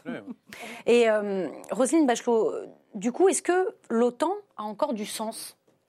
Est-ce que est-ce qu'on n'est pas en train de, de rebattre toutes les cartes de la géopolitique mondiale Je pense que Emmanuel Macron est en dessous de la vérité quand il dit que l'OTAN est en état de mort cérébrale. C'est pire. L'OTAN est en train d'exploser parce que euh, elle ne correspond absolument plus à l'état euh, géopolitique du monde, à la nouvelle donne. Euh, les, les États qui en font partie sont en ordre dispersé. On voit que effectivement la Turquie a de fait euh, abandonné ce qui fait la, substance, la substance des traités. Ça n'a aucune importance qu'elle n'ait pas averti. L'achat des missiles qui était évidemment contraire, contraire au traité, contraire substantiellement au traité. Et à leur esprit encore. Euh, on a tort de penser que Trump euh, est en fait un- une sorte d'accident de l'histoire. Il ne fait que continuer la politique d'Obama dans ce domaine. Et les gens qui rêvent que le départ de Trump va changer la politique américaine se trompent lourdement. Il y a une sorte de, de mouvement de désintérêt vis-à-vis de la substance atlantique pour se tourner vers d'autres orientations et en particulier des orientations pacifiques. Donc oui, l'OTAN d'une certaine façon ne correspond plus à la donne On vous a, géopolitique du on monde. vous a, on vous a entendu. Euh, on- on n'a pas le temps. Dommage. Le temps file, dommage, je sais. Mais parce que je vous propose maintenant, parce que je vous propose une petite pause amusante et, intelligente, voilà. Oui, mais- Fake news ou pas, Vous allez euh, tout simplement me dire si les informations que, que je vais vous donner sont avérées ou totalement inventées. Attention, Voilà. je compte les points. Et on commence avec ce camp d'espions russes spécialisé dans les assassinats ciblés qui se situerait en Haute-Savoie. Est-ce- Est-ce qu'il existe vraiment on ce nous camp a dit d'espions oui, russes euh. On vous a dit oui. Comment ça, on vous a dit oui? Comment Vous le saviez déjà avant l'émission? C'est pas vrai. Ah oui, mais alors non. Moi, ah bah non, ça va pas. J'ai jamais entendu parler de ça, donc j'aurais Ah, j'aurais dit non. Ah, bah très bien, merci. Merci pour votre honnêteté. Ah non, si vous avez la réponse avant, ça ne marche plus. Eh bien, figurez-vous que c'est vrai quand même. oui, Vous c'est voyez, vrai, bah, bien bah on l'a vu. Sur les réseaux sociaux. Il existe bel et bien la DGSI Bah, en collaboration met sur les avec. réseaux euh, sociaux était vrai, là, eh ben alors là, en l'occurrence, c'était, c'était vrai. absolument. Euh, et donc, c'est la DGSI en collaboration avec des espions anglais et russes qui ont mis le doigt sur euh, le camp, un hein. camp de retranchement utilisé par les services de avec renseignement russes en Haute-Savoie. Avec, des, avec espions britanniques, ça je comprends, mais aussi avec des espions russes? Non, non, non, non, non, j'ai dit des. Ils ont ce camp de retranchement a été utilisé par Ah, les services de renseignement russes. Excusez-moi, j'ai accroché. Non, non, ok, je comprends. Euh, J'ai une seconde info pour vous. Figurez-vous que euh, depuis sa cellule, Jawad. Jawad a annoncé sa candidature à la mairie de, de Saint-Denis. C'est Balkany. Mais oui, vous avez compris la blague. Frédéric Dumas, évidemment, c'est totalement Bon, faux. M'aurait dit le Valois, j'aurais dit oui. Mais oui, mais non. Et non, vous faites le lien évidemment avec euh, l'actualité. Ah, Alors, mais- alors juste pour préciser quand même que cette information est totalement fausse et que c'est une parodie de l'actualité réalisée par le site euh, Secret News. Mais évidemment, on va parler de l'actualité. Ça m'amène euh, évidemment à vous parler de, euh, de, de ce qui va se passer maintenant. Voilà. Ah oui. Voilà, Les tontons c'est ce que j'attendais. Sait- Évidemment, vous l'avez reconnu. Voilà, la sonnerie du téléphone de Patrick Balkany. Alors, il l'a peut-être oublié euh, sur ce plateau parce que vous le savez, hein, les prisonniers n'ont pas le droit d'avoir de téléphone portable en, en cellule. En, en revanche, ils ont tout à fait le droit de se présenter aux élections euh, municipales. Et Patrick Balkany ne va pas s'en priver. C'est sa femme, exactement, c'est sa femme Isabelle qui l'a confirmé aux journalistes de Marianne. Je la cite. Oui, Patrick souhaite être candidat et conduire la liste comme il l'a euh, toujours fait. Et alors, figurez-vous qu'un récent sondage le donne même gagnant. Ah oui, Dans un sondage diligenté par le Modem effectué en novembre, l'actuel maire passerait le premier tour avec 44% des voix. Ça ne vous étonne pas Non, mais c'est le paradoxe des Français. Euh, ils sont tout le temps là en train de critiquer la prétendue malhonnêteté des politiques et ils adorent les hommes Les politiques voyous. malhonnêtes. Regardez par exemple Jacques Médecin à Nice. Euh, Il y a un certain nombre de personnes qui ont aussi, eu... Comment? Angoulême, Angoulême. aussi. il y oui, avait ah oui, Boucheron, euh, euh, à ne pas confondre avec l'autre Boucheron, euh, à l'autre, avec, l'autre Jean-Michel Boucheron, euh, Boucheron à Angoulême. Euh, et, et oui, euh, Ça ne vous étonne pas Il non, pourrait- ça ne m'étonne, ah, ça ne m'étonne Non, pas si. du Alors, tout. Philippe Enfin, Maillard. c'est- je trouve ça profondément choquant. Moi- moi- moi, ça- compris, ça- voilà, moi, ça- mais- Mais mais le ça résultat du pas. sondage ne vous étonne pas Voilà. Moi, ça ne m'étonne pas non plus, parce qu'effectivement, on a déjà vu des cas comme ça, on n'en revient pas, mais voilà. Moi, ce qui, c'est pas que ça m'étonne, c'est que ça m'inquiète quand Ça même vous beaucoup. C'est-à-dire Ah que vous inquiète. euh, ça veut dire qu'il y a une forme de cynisme et de distanciation vis-à-vis, d'encore une fois, ce qui me paraît un ingrédient essentiel de démocratie, c'est à la décence élémentaire. Euh, les Français sont devenus très utilitaristes euh, en matière d'élection, hein. c'est-à-dire, euh, je vote pour celui qui va me garantir qu'il y aura des caméras et que je ne serai pas cambriolé. Je vote. Et il a piqué dans la caisse. Bon, d'accord, tout le monde pique dans la caisse. Ce qui n'est pas vrai d'ailleurs. Tout le monde ne pique pas dans la caisse. Donc c'est une vision injuste que je trouve cynique, que je trouve très démoralisante de la politique et je trouve, moi, euh, très grave par rapport à l'idée que les Français se font de ce qui est fondamentalement la démocratie que presque systématiquement, effectivement, les Ça gens marche. condamnés soient réélus. Alors en l'occurrence, moi, il y a quelque chose que je ne comprends pas très bien. Je- C'est c'est le, le- le rôle de, de la condamnation à l'inégibilité. Alors il y a des questions de suspension, etc. Ça, ça arrivera peut-être mais- après avec Mais- des décisions en mais- décembre et en mais- février mais prochain. C'est vrai que je vois pas bien le bénéfice de l'existence même d'une peine d'inéligibilité si elle ne vous interdit pas de vous présenter aux élections. Pour être- très honnête, Euh, euh, pardon, hein, je suis un peu je me, tourne, doute. je me tourne vers vous. Ça, ça fait 36 ans hein, que les, les époux Balkany sont omniprésents hein, dans la vie euh, politique française et, et qu'ils véhiculent donc un sentiment euh, d'impunité. Euh, Mais les, Leval- les Levalloisiens, apparemment, euh, s'en fichent. Je m'adresse à vous, l'élu euh, des, des Hauts-de-Seine. Euh, comment vous expliquez ce, ce soutien des électeurs? Alors, d'abord, je voulais juste euh, euh, dire que euh, il n'a pas dit au téléphone qu'il se présentait Non. parce que son avocat, Oui, alors parce que son avocat lui a conseillé quand même de pas le faire. Et C'est il un a peu parlé, plus complexe que cela. de coquillettes et de, et de haut Et de plat. haut plat. Oui, oui. Euh, et après, mais, Enfin, bon, j'ai voilà. bien précisé que c'était sa femme Non, qui non, non, avait. mais quand je voulais dire, c'est que avait en précisé gros, les choses. quand même, euh, c'était c'était bien organisé tout ça pour faire le buzz. Évidemment. Euh, Bah, ça a marché, du coup, hein, on en ça a parle marché, aujourd'hui. ouais, ouais, ouais. Et non, mais moi, ce que je pense, c'est qu'effectivement, ça, ça a été un peu dit euh, par Philippe Manière, c'est que les, les, les citoyens vont d'abord regarder. Là, on parle du maire et on parle pas du président de la République. Vous avez vu quand même que ça s'est pas passé de la même manière pour François Fillon. Mm, là, on est avec un maire qui donc a un contact avec ses électeurs et qui va faire des choses pour les citoyens de. Le rapport n'est pas le même. Le rapport n'est pas le même. Donc s'ils estiment à juste titre ou pas d'ailleurs, parce qu'il y a aussi, on achète aussi des voix, hein, donc il y a des manières de, de, se comporter pour pour être élu, et, euh, et c'est aussi une petite méthode de, de certains dans ce département. Hein, donc, euh, ouais. mais mais donc, donc, donc, le, donc, le, donc le rapport est un petit peu différent, et ça ne veut pas obligatoirement dire d'ailleurs qu'ils disent c'est pas grave, euh, mais il y a ce côté bah, du moment que finalement il, il, fait le job, voilà. Alors d'ailleurs c'est un sondage, on ne sait pas s'il sera élu. Non, évidemment, ça, ça ne reste qu'une qu'une intention. Mais euh, je pense que c'est parce qu'il a une peut-être inéligible d'ailleurs. Et en plus, pour aller aussi dans le sens, c'est que je pense que là, il est passé avec un statut de victime maintenant. Et en France, dès que quelqu'un a du pouvoir, on l'attaque. Euh, mais dès que quelqu'un euh, se retrouve euh, côté victime, comme Alain Juppé, comme et d'ailleurs j'avais dit à l'époque qu'il valait mieux avoir une condamnation parce que on, on, finalement les Français vont vous comme pardonner. La vision change. et donc là, finalement, il est passé un peu.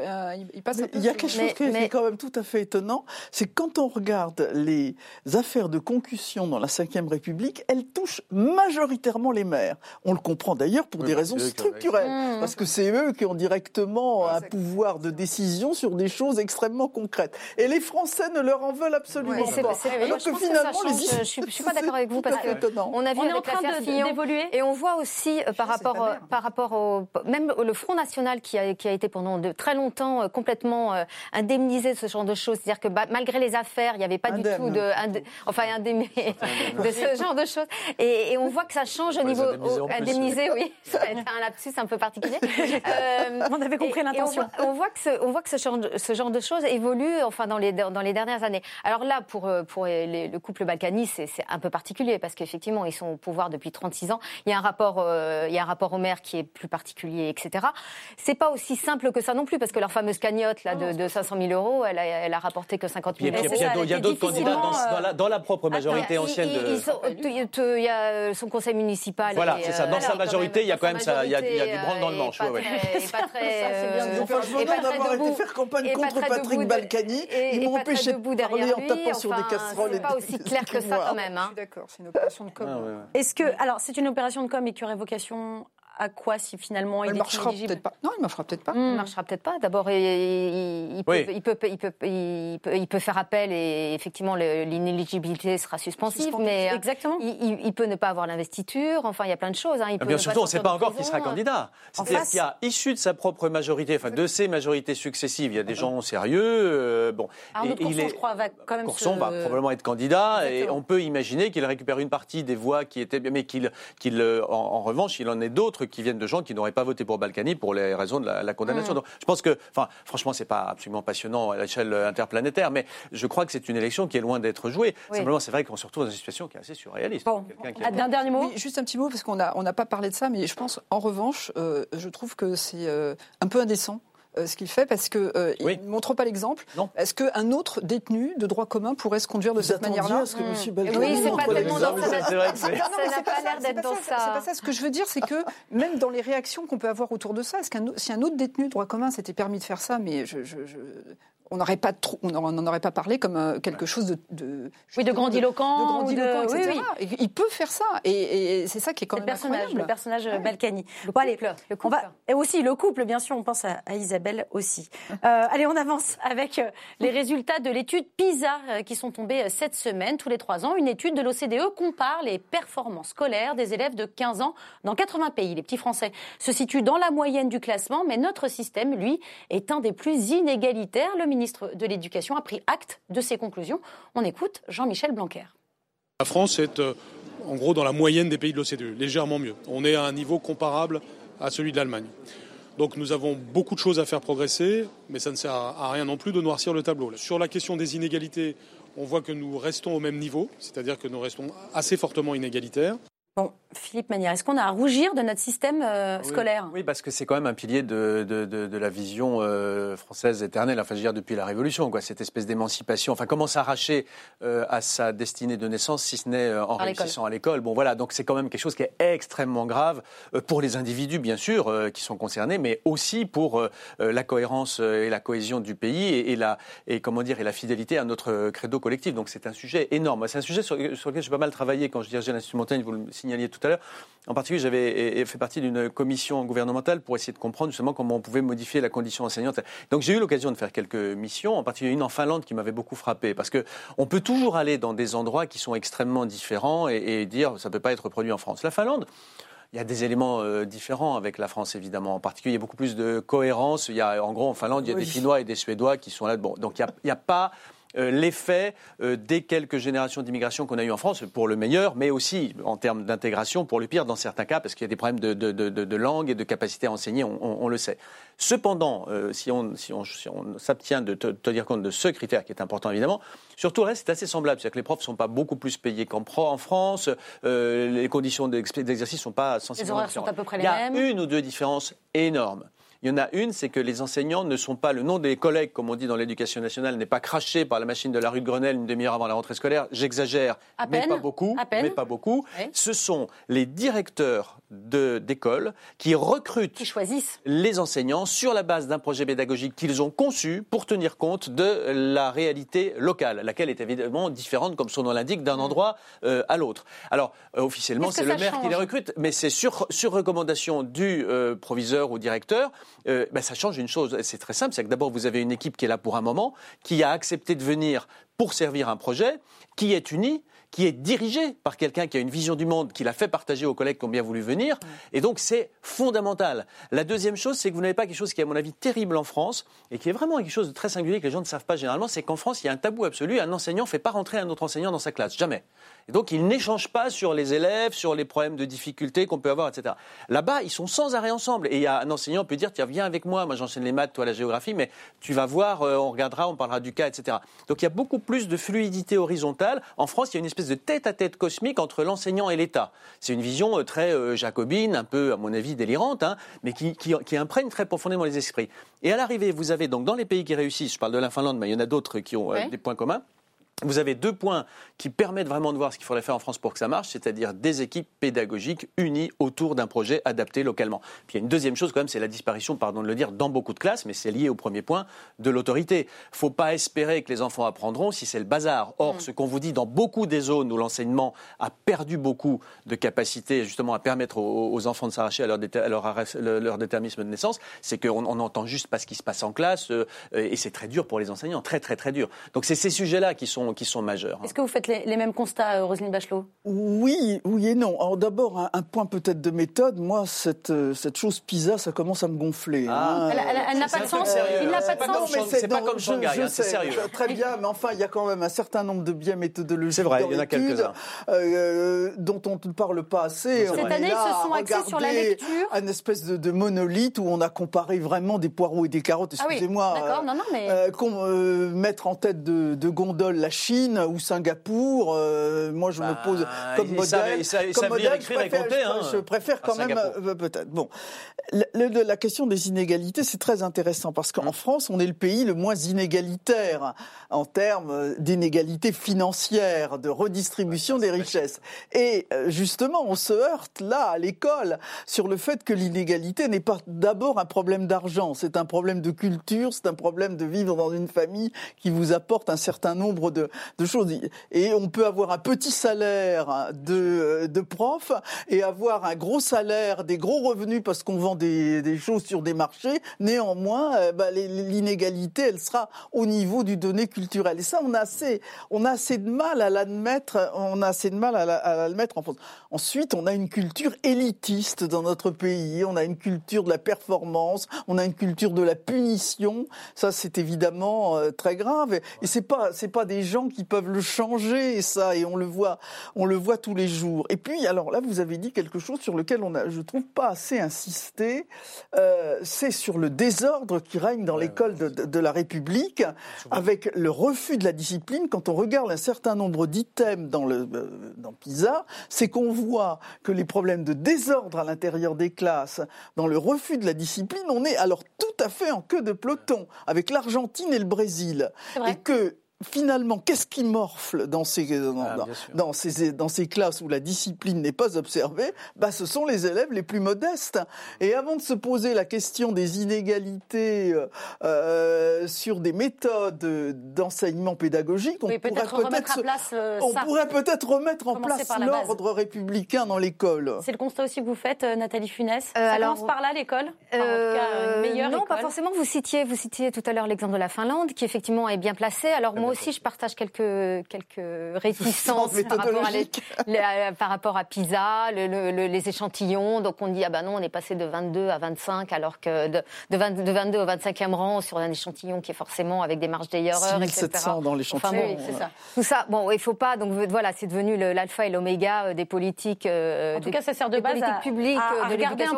peu Oui, faut- le système faut- scolaire. faut quand même- voilà, ce qui est pas en intéressant, ce qui est faire. intéressant, en tous les cas, en ce qui nous concerne, c'est effectivement les inégalités, et, euh, et, et notamment que c'est, et, et notamment que de, de l'échec scolaire des, des populations les plus défavorisées.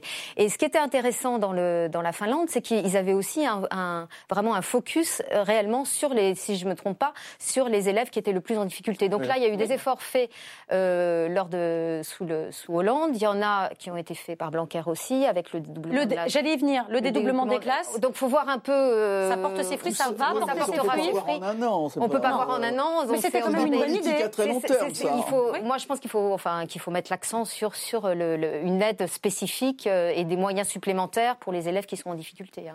Donc le- ce dédoublement des classes, parce que c'était un peu la suite, est-ce que c'était la, la bonne idée? En tout cas, ça va dans le bon sens? Moi, je pense que ça va dans le bon sens. C'est vrai qu'on le verra que plus tard, mais il y a à peu près une évidence quand même à se dire que euh, si on dédouble les classes et qu'on consacre plus de temps Bah oui. aux enfants, ça sera plus simple. Moi, je, je- je rejoins, euh, je rejoins ce qui a été dit euh, par, par tout le monde ici, mais je voulais, je voulais ajouter quelque chose parce que c'est vrai, les équipes pluridi- alors, pluridisciplinaires, projets d'école, etc. et Bon, ça c'est- une évidence, mais on l'a tous vécu, je trouve, en, en- en tant que parents. Mais il y avait une autre chose que je voulais dire, ce qui tient à cœur, c'est aussi les outils pédagogiques et ceux qui pourraient euh, permettre de réduire euh, euh, de manière forte les inégalités parce qu'on s'y attaquerait dès le plus jeune âge.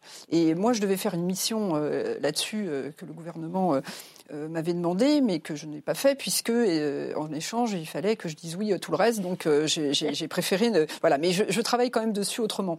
Et c'est la relation musique et cerveau. Et, et j'avais réuni euh, six neuroscientifiques qui sont français, canadiens et autres, qui démontrent qu'effectivement euh, le la musique permet de développer les compétences intellectuelles. Évidence. Je dis ça parce que c'est en Finlande, c'est en Angleterre, tous ces pays. La Suisse, elle carrément dans la Constitution euh, l'éducation musicale. De le faire dès le plus jeune âge parce qu'on redonnerait. Parce qu'en en fait, ça permet ça permet de développer les compétences qui elles-mêmes euh, permettent d'apprendre mieux les fondamentaux. Et donc, c'est pas la musique après, c'est la musique avant. Et, euh, et je voulais mettre en avant une application qui s'appelle StudyTracks, euh, qui est euh, euh, qui est développée en Angleterre, euh, aux États-Unis, et qui euh, qu'on a présenté à Jean-Michel Blanquer euh, il n'y a pas si longtemps que ça. Euh, on s'est rendu compte avec des neuroscientifiques, hein, tout ça a été fait avec, que la musique et les chansons permettaient effectivement d'apprendre Bah, il y a le développement du chant choral. Oui, oui, oui, bien sûr. non, mais attendez, attendez, attendez, là, là, attendez, je parle même des leçons.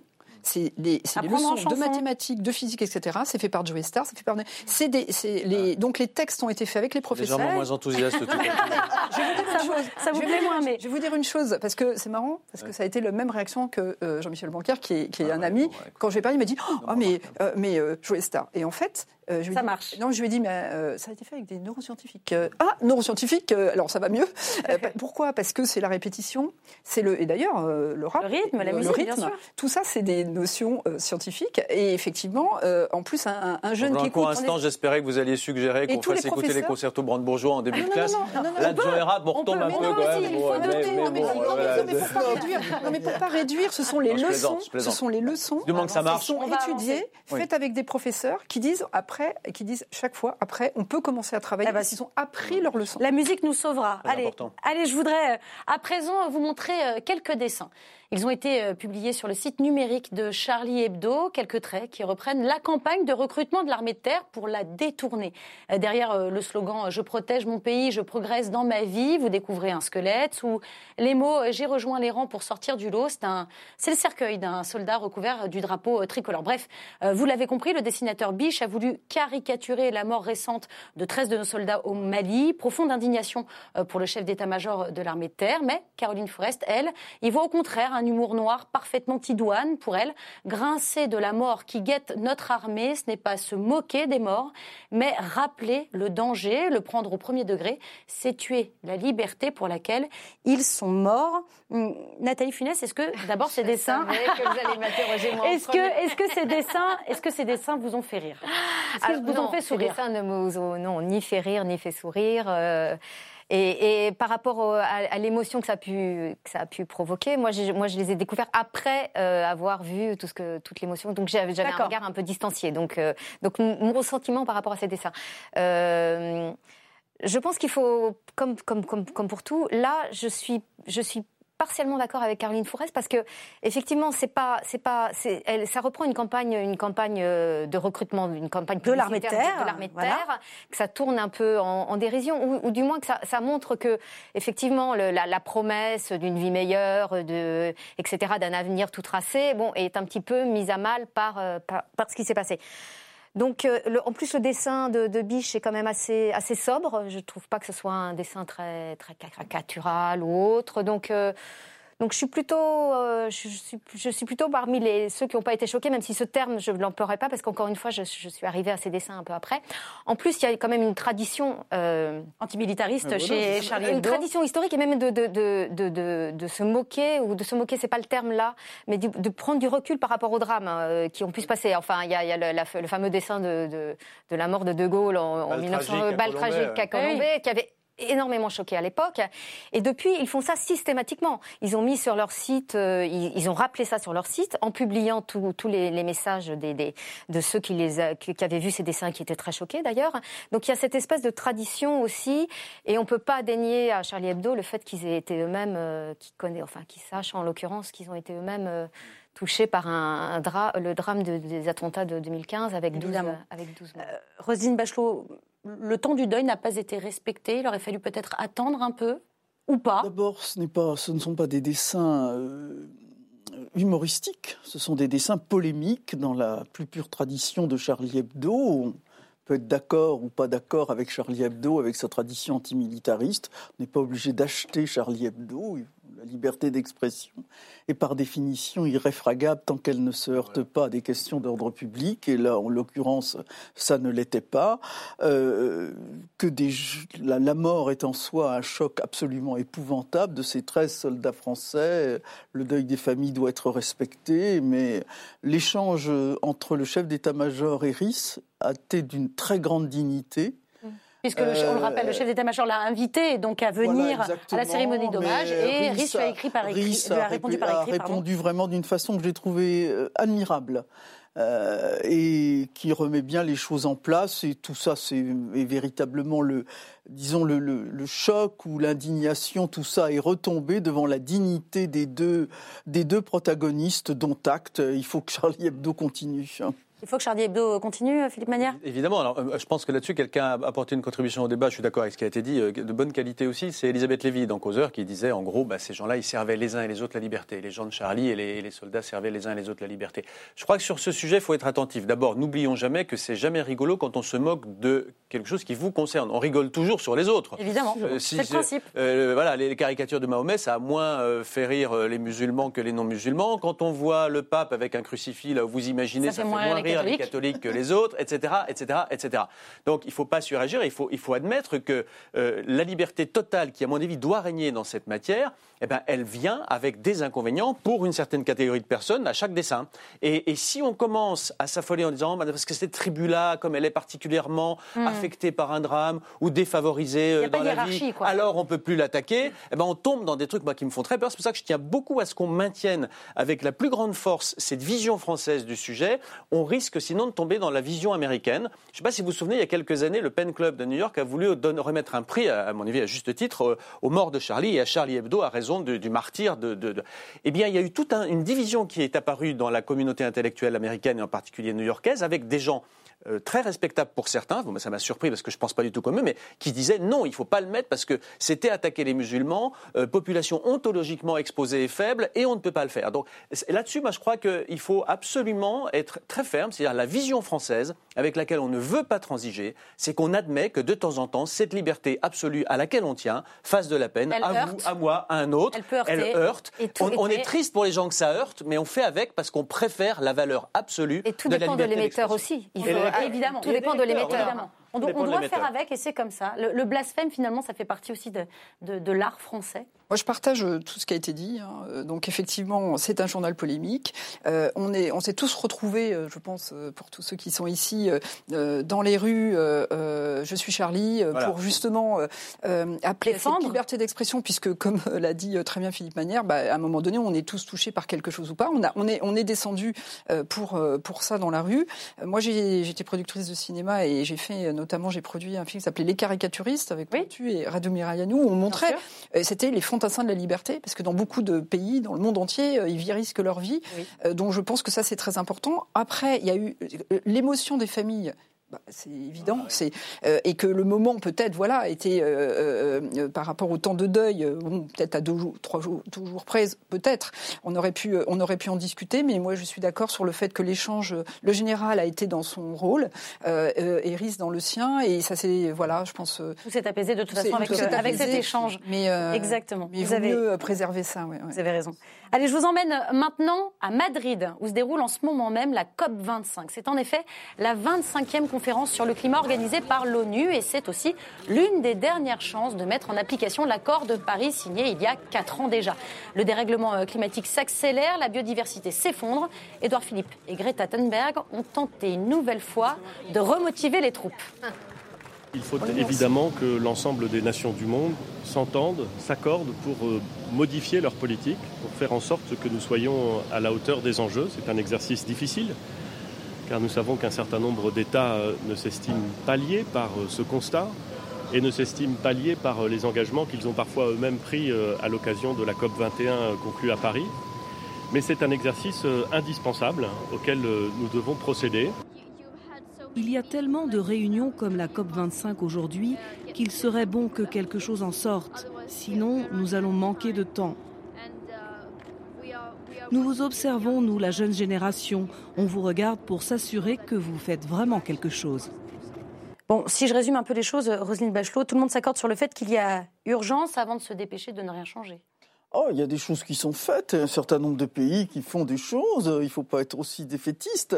Le problème, c'est que les pays qui sont les plus impliqués là, dans cette affaire ne font rien. ne sont pas, ne sont pas les bons. Et oui. donc, euh, de toute façon, bah, je pense d'abord à la Chine, ensuite aux États-Unis. États-Unis euh, Canada, Canada, Australie. non, non. au niveau des collectivités locales, il faut au niveau des de choses. beaucoup d'acteurs. C'est juste que sur le plan fédéral, ils sont plus. À, voilà, mais, mais, je suis pas sûr qu'il se passerait beaucoup autre chose aux États-Unis. Peut-être, peut-être. Vous avez raison. Les États-Unis évolue, bon, les populations américaines prennent conscience du sujet. En Chine, là, évidemment, c'est pas. Voilà. Bon, alors, il y a mm. quand même la prise de conscience aussi en Chine, pour des raisons, pour le coup, qui ne sont pas le dioxyde de carbone, qui sont la pollution. Hein. Oui, c'est ça. Euh, mais ne pas confondre. Donc, c'est vrai, c'est que nous, on est très vertueux dans cette matière. Donc, euh, bien sûr, il faut continuer à faire tout ce qu'il faut pour essayer d'obtenir les. Mais il faut arrêter de battre sa coulpe comme, si on était des méchants. Mm. On n'est pas des méchants dans cette affaire. Et alors, franchement, il faut quand même arrêter aussi, pardonnez-moi, c'est pas contre vous, mais euh, quand on dit Édouard Philippe et Greta Thunberg, enfin, non, ça, il y en a un qui est quand même le représentant élu d'un pays démocratique et l'autre la représentante euh, autodéclarée euh, de la déploration permanente de l'inaction des adultes au nom du droit des enfants, qui est franchement, mais juste. Mais enfin, il n'empêche que sa voix porte et il est important aussi de, vous la soumettre. Bah, elle porte, parce que sur ce plateau. Votre représentation. Voilà. C'était bizarre. Elle porte parce qu'on lui donne la parole. Aussi, aussi. Nathalie euh, Funès, vous êtes catastrophée ou pas du tout? Ben, je trouve ça plus inquiétant le retrait. Honnêtement, vous dites oui, ça n'a pas tellement d'importance, etc. Le, le, le, le retrait de, de, de, Donald Trump du, des accords de Paris. Je pense que symboliquement, ça a énormément d'importance. Ah, il a Et enfin, il a pas dit, oui, il a pas dit ça, non, mais il disait, non, mais vous disiez que, que, que, en fait, effectivement, ça, au, niveau fédéral, il y a des, il y a des initiatives qui continuent et qui, qui... Sauf au niveau fédéral, justement. oui, oui, enfin, au niveau, local, de, au niveau, local, États, au niveau de chaque État fédéral. Oui, c'est comme ça que j'entendais. Euh, et euh, mais, mais effectivement, il y a, symboliquement, c'est le, deuxième plus gros pollueur de la, de la planète. Je pense que c'est quand même important. Ils ont, euh, ils ont ont une, une toute petite délégation sur place à la COP 25, euh, comme comme la Chine d'ailleurs, Eh comme, comme les plus gros pays pollueurs de la planète. Et, euh, et c'est ça qui est, c'est ça qui montre que ça que ça risque de pas aboutir à quelque chose de très concluant, parce que euh, effectivement les plus gros po- pollueurs ont envoyé des, des peu de peu de émissaires, représentation ouais. euh, diplomatique. Euh, euh, nous sommes, y a- on est déjà, un- enfin, on est déjà en dessous des, des normes qui euh, qui sont euh, qui sont réclamées. Euh, c'est vrai que c'est plutôt inquiétant. Donc, on peut battre. Plutôt inquiétant, c'est c'est très inquiétant. Ah, donc c'est quoi? C'est un coup, coup d'épée dans le roi encore ce- cette COP 25 non, finalement? euh, bah, euh, le- les COP, on sait ce que c'est. Il y en a une, il y en a une, voilà, Bah, tous les euh, ans. euh, tous les ans. Et celle de puis euh, il y a des, il y a des décisions euh, qui sont prises au niveau des États. Euh, voilà, la, la COP 25, euh, elle avait pas et finalement beaucoup d'intérêt. Ce qui est euh, intéressant à suivre, ce sont les politiques individuellement de savoir Mm. s'ils vont respecter un accord de Paris qu'ils ont signé. Oui. Parce que la COP 25, elle va pas aboutir à un nouvel accord. Il s'agit déjà de, ré- De voir comment on peut mettre en application. 21. Exactement. Voilà, c'est- ça le sujet. Frédéric Dumas, comment vous regardez cette COP 25 La- En fait, euh, moi j'ai le sentiment déjà que qu'on soit climato-sceptique ou pas, de toute façon, déjà l'objectif c'est pas mal de garder la biodiversité et de dépolluer, parce qu'à chaque fois on, on dit euh, c'est pas si grave que ça. Tant mieux si on vit quand même dans. Imaginons même, imaginons même que ça soit pas euh, le cas, que ça soit pas dû à ça que qu'on vit tout ce qu'on vit. C'est, de toute façon, c'est euh, c'est un objectif euh, souhaitable. J'ai le sentiment qu'effectivement on a du mal, euh, on a du mal à prendre de- des décisions radicales, à la fois parce qu'il y a des gens qui euh, perdent leur emploi, euh, Ah oui. euh, et que si évidemment on n'accompagne pas la transition, euh, voilà, c'est un, c'est un- c'est un drame absolu parce qu'on fait quand même ça pour protéger les gens. Et j'ai quand même le sentiment aussi que même s'il y a toutes ces initiatives un peu mondiales ou internationales, etc., qui n'aboutissent pas à grand chose. euh, c'est comme le droit humanitaire euh, international, hein, euh, c'est signé par tout le monde, mais enfin, il n'y a, pas- y a pas grand-chose.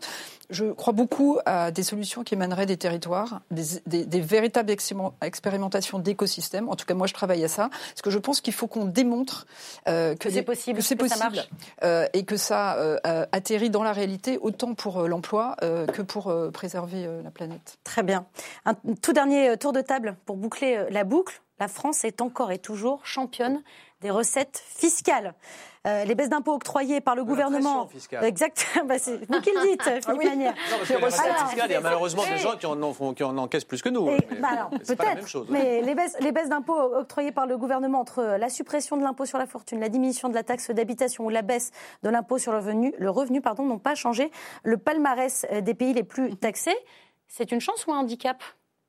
Ah bah, attendez, enfin la question, euh, la réponse est dans la question. euh, Enfin, vous vous rendez compte Moi, d'abord, quand même, euh, signalons qu'il faut peut-être arrêter de nous dire que c'est un pays épouvantablement libéral, euh, qui fout tout en l'air. Euh, on fait partie qui- des pays qui taxent et- le plus. On, on est celui qui taxe, celui, pas parmi ceux, celui qui taxe le plus de l'OCDE. Ça donne quand même euh, 46,1%. c'est Absolument, j'allais venir. Et on est par ailleurs celui qui 46,1%, redistribue le plus. Donc on peut toujours dire qu'on peut en faire plus, mais je voudrais qu'on arrête les- de commencer un débat en disant c'est affreux l'augmentation des inégalités et le retrait de l'État. Les inégalités n'augmentent pas et l'État ne se retire pas. C'est ça que je pense qu'il faut d'abord entendre là-dedans. Et bien sûr, au bout d'un moment, c'est mauvais parce qu'il y a des effets pervers à l'impôt, mais on ne va pas épiloguer là-dessus. Donc euh, arrêtons en tout cas de dire que c'est la fin du monde parce que euh, on paye plus d'impôts dans ce pays et que l'État fiche le camp. C'est juste le contraire. C'est pas, la- pas la fin du monde et c'est une bonne chose finalement que nous soyons euh, le, le- le pays qui taxe le plus? C'est ni, euh, voilà, ni une bonne ni une mauvaise chose, ça dépend ce qu'on en fait. Et si Ah, on- justement, Et voilà. Justement. Donc, euh, mais moi, moi, je voudrais vraiment euh, utiliser cette occasion pour dire une chose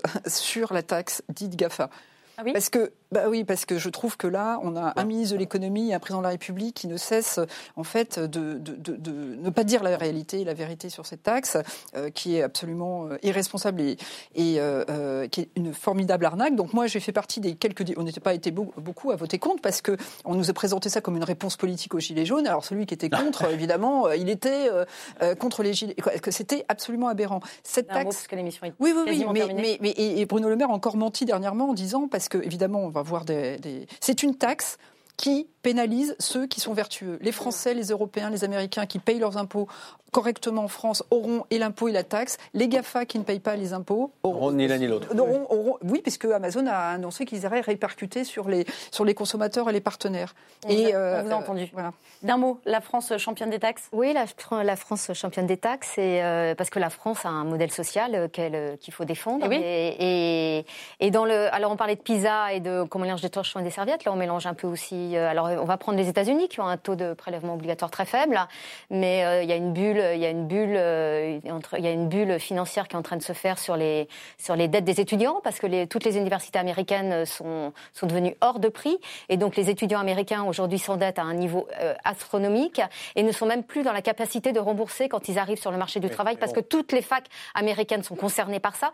Donc donc dans les prélèvements obligatoires, il y a aussi la, il y a la santé, il y a le, il y a l'école, L'émission est terminée. La France, la France n'est pas un pays libéral, c'est même l'institut. Enfin, l'émission est terminée. Roselyne Bachelot, la conclusion vous revient. 6,1% de taux d'imposition contre 34,4% dans les pays de l'OCDE. On comprend que la France rencontre un certain nombre de difficultés, même si vous, je suis d'accord, un certain nombre de salaires, de, de, il y a du salaire indirect aussi dans ces prélèvements et, qu'on ne peut pas comparer. C'est pour ça que certaines comparaisons de salaire par les inégalités de l'OCDE. de dire ça. Voilà. La France est grâce à son modèle social et grâce au niveau. Merci, merci à tous les quatre d'avoir participé à cette euh, belle émission qui est déjà disponible en replay sur le site lcp.fr, mais aussi en podcast sur toutes les plateformes audio. On se retrouve euh, vendredi prochain évidemment, mais d'ici là, n'oubliez pas que l'important n'est pas de convaincre, mais de donner à réfléchir. Allez, salut.